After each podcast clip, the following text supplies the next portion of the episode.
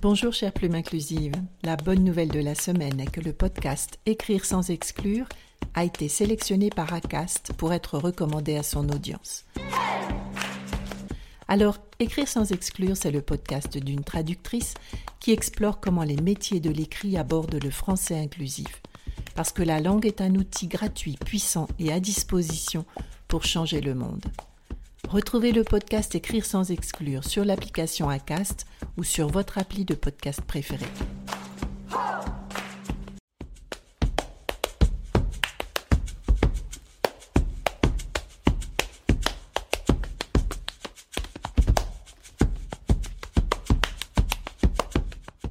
Bonjour chère plume inclusive, bienvenue sur le podcast Écrire sans exclure.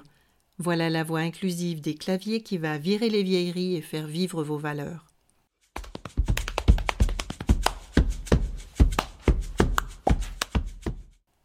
Je m'appelle Isabelle Merville, je suis traductrice et autrice de la formation Écrire sans exclure. Depuis 20 ans, je traduis, je révise, je rédige, bref, je m'exprime en français en veillant à éliminer tous les clichés sexistes. Sexistes, mais pas que. Dans ce podcast, je m'adresse au métier de l'écrit et je vous parle de la langue comme outil d'inclusion, un outil gratuit, puissant et à disposition.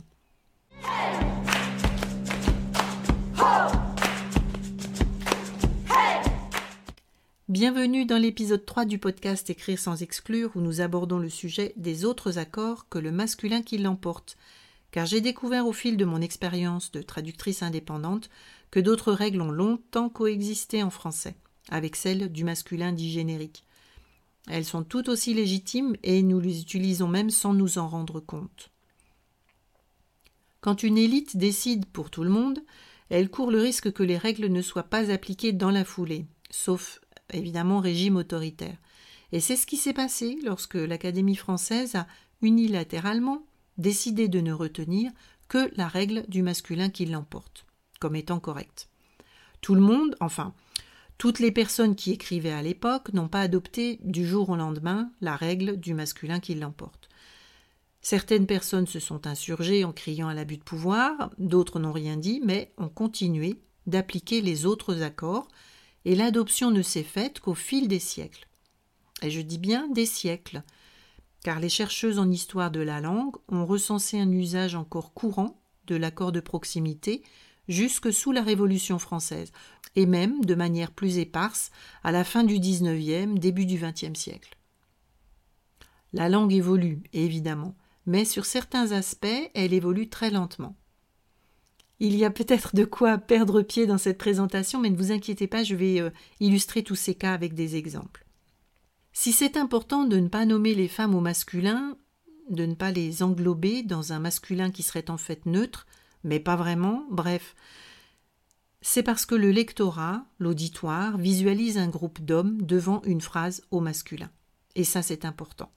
Les études en neurosciences et en psycholinguistique le démontrent désormais clairement.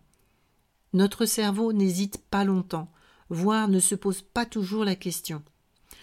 Ah, c'est un masculin, mais il peut inclure des femmes, alors oui ou non Bah non, bah non, parce que quand on lit, le cœur du message, il est souvent ailleurs, donc on ne se pose pas la question de savoir si telle ou telle profession est aussi occupée par des femmes. Et subrepticement, notre cinémathèque mentale se forme avec des hommes uniquement. Donc on ne se pose pas la question de savoir si telle ou telle profession, titre, grade, fonction est aussi occupée par des femmes. À tort. À tort pour nos filles, pour les collégiennes, les lycéennes, qui ont à choisir une formation, une profession, et qui ne se projettent pas, ou disons moins, dans des professions encore majoritairement masculines. Alors à ce stade, je vous entends penser très fort. Oui, oui, mais Isa, les clichés, la réalité des professions ne tiennent pas qu'à la langue. Eh bien oui, vous savez, euh, je suis évidemment bien d'accord. Euh, la langue dialogue avec la société, avec l'actualité, avec la culture. Et quand je dis dialogue, j'entends bien un aller-retour constant entre les deux. Il existe en effet bien d'autres influences. Mais comme nous exerçons un métier de l'écrit, la langue est notre outil de prédilection pour lutter contre des stéréotypes. Alors on s'en occupe. Là où la démarche d'adopter la rédaction non sexiste et inclusive dépasse notre prise de conscience individuelle, à chacune et chacun son degré de féminisme, c'est dans notre pratique quotidienne professionnelle. Nous exerçons un métier de l'écrit, et nous pouvons à ce titre faire avancer la cause des femmes par notre travail. Alors, je vous pose la question, quoi de plus enthousiasmant que de travailler en harmonie avec nos valeurs personnelles? Vous me direz que certainement, dans notre clientèle, parmi les organisations, les entreprises avec qui nous travaillons, pour qui nous traduisons, nous rédigeons, un bon nombre va surfer sur la vague et se contenter d'un vernis rose à paillettes avec quelques points milieux disséminés ici et là, sans creuser beaucoup plus loin la réflexion. Certes, mais il y aura aussi de réelles volontés de changer de paradigme, je les vois tous les jours dans mon travail, et c'est précisément là que nous avons un rôle à jouer pour guider cette clientèle vers les meilleurs choix, en les justifiant, en argumentant en faveur de telle ou telle solution grâce à notre maîtrise du sujet. Ces organisations de bonne volonté cherchent des pros, des spécialistes capables de les conseiller. Attention, écoutez-moi bien, voici la chantilly sur la cerise, sur la chantilly sur le gâteau nous pouvons faire avancer la cause des femmes sans que ce soit encore une action bénévole. Vous savez, toutes ces choses que font les femmes par amour, là là là. Non, non. Avec la maîtrise de l'écriture non sexiste et inclusive, nous pouvons contribuer à changer le monde, à accélérer la prise de conscience qu'un monde plus juste est à portée de main ou à portée de clavier en étant payé pour ça. Et ça n'est pas un gros mot. Offrir une nouvelle prestation linguistique à votre clientèle préférée, c'est aussi devenir partenaire au long cours, la fidéliser, être une force de proposition, dont elle ne se séparera pas aussi facilement que si vous étiez un numéro interchangeable dans une liste. Si vous me suivez sur LinkedIn, vous savez que je milite pour la spécialisation des indés et que j'aime mettre en avant ce qui nous distingue, ce qui ne peut pas être offert par la technologie, la TAO, etc. J'ai conscience que mon intro est un peu longue aujourd'hui, mais je trouvais important de poser ces aspects car nous ne lisons pas, nous n'entendons pas des bonnes nouvelles tous les jours sur le plan de notre activité professionnelle. Or là, je vous parle de perspectives réelles, concrètes. Et je m'arrête ici pour vous présenter enfin les trois autres règles d'accord possibles. Surtout j'ai cru devoir, aux larmes, aux prières, consacrer ces trois jours et ces trois nuits entières. Athalie de Racine. Vous avez remarqué que Racine applique la règle de l'accord de proximité. Entière, dans cette phrase, est accordée au féminin alors que les jours sont aussi entiers. Racine est contemporain de la création de l'Académie française, il a continué d'appliquer la règle de proximité dans ses pièces de théâtre jusqu'à sa mort. Selon l'accord de proximité, on accorde l'adjectif au substantif le plus proche. Certaines personnes objectent qu'il s'agit d'une licence poétique. Oui, oui, euh, mais en fait, non, non, non, l'accord de proximité est loin d'être uniquement une licence poétique. Eliane Viennot, par exemple, on a recensé des occurrences dans toutes les catégories d'écrits, et je vous donnerai tout à l'heure d'autres exemples plus récents et non littéraires. Donc voilà pour l'un des trois autres accords possibles, l'accord de proximité. Vous pouvez aussi appliquer l'accord de majorité.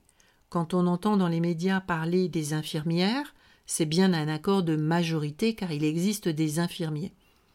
Le risque le risque que je vois avec cette catégorie d'accords, ce serait d'ancrer des stéréotypes, comme celui de l'infirmière, une femme, et du médecin, un homme. Donc l'accord de majorité reste à manipuler avec beaucoup de précautions. Troisième possibilité, le féminin générique. La solution est radicale, aussi radicale que le masculin dit générique. Elle nécessite une explication en tête d'ouvrage ou de communication, mais peut se justifier dans des contextes plus militants, par exemple.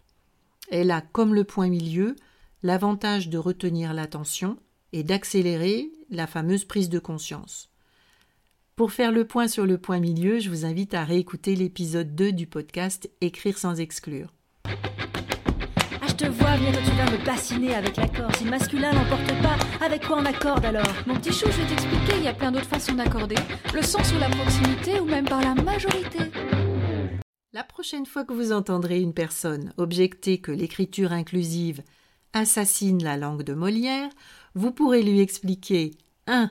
que l'écriture inclusive n'a pas pour objectif de réécrire les textes anciens, qui d'ailleurs sont déjà réécrits, car personne aujourd'hui ne pourrait lire Molière dans le texte, je veux dire dans sa version originale, et 2. la langue de Racine est une référence dont nous pouvons être tout aussi fiers.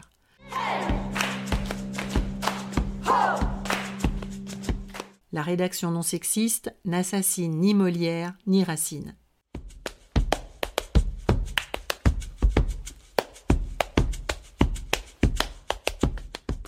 Ayez toujours de quoi noter à portée de main parce que je vous donne des exemples, des références, et je l'espère pas mal d'idées pour votre pratique de la rédaction inclusive.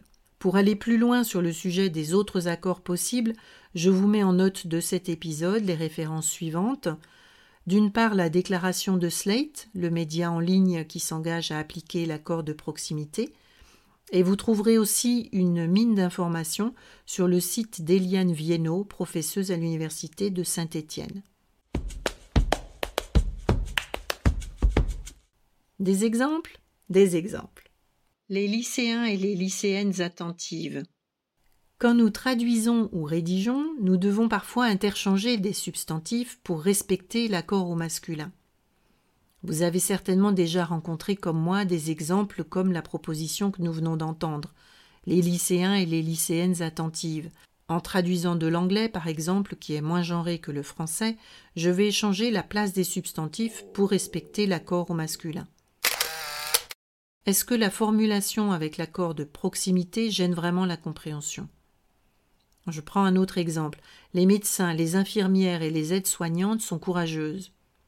Là, je mêle un accord de majorité et un accord de proximité, car les médecins est un mot épicène. On peut en effet écrire une médecin. Est-ce que la phrase pour autant est incompréhensible? Vous l'avez compris, l'accord de proximité, c'est comme l'ADN du mammouth laineux sous le permafrost sibérien. Il est encore vivant et ne demande qu'à se multiplier. Voilà, j'espère vous avoir donné quelques exemples pour agir concrètement dans l'exercice quotidien de votre métier de traduction, de rédaction ou de création de contenu. Nous approchons de la fin de cet épisode. Pour conclure, je vous rappelle les solutions que j'ai partagées avec vous aujourd'hui pour rendre vos écrits plus inclusifs. 1. L'accord de proximité, selon le substantif le plus proche. 2. L'accord de majorité, en prenant garde de ne pas propager de stéréotypes sexistes ou autrement dommageables. 3. Plus militant, l'accord au féminin générique.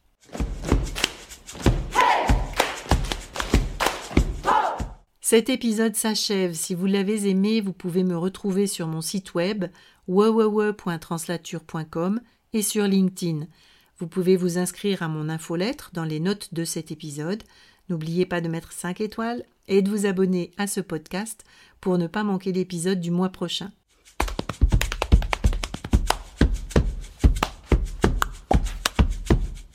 Écrire sans exclure, le podcast qui parle aux plumes de pâte et de style, d'épicènes et d'hyponymes. Pas de pitié pour les clichés. À vos copies, à vos papiers.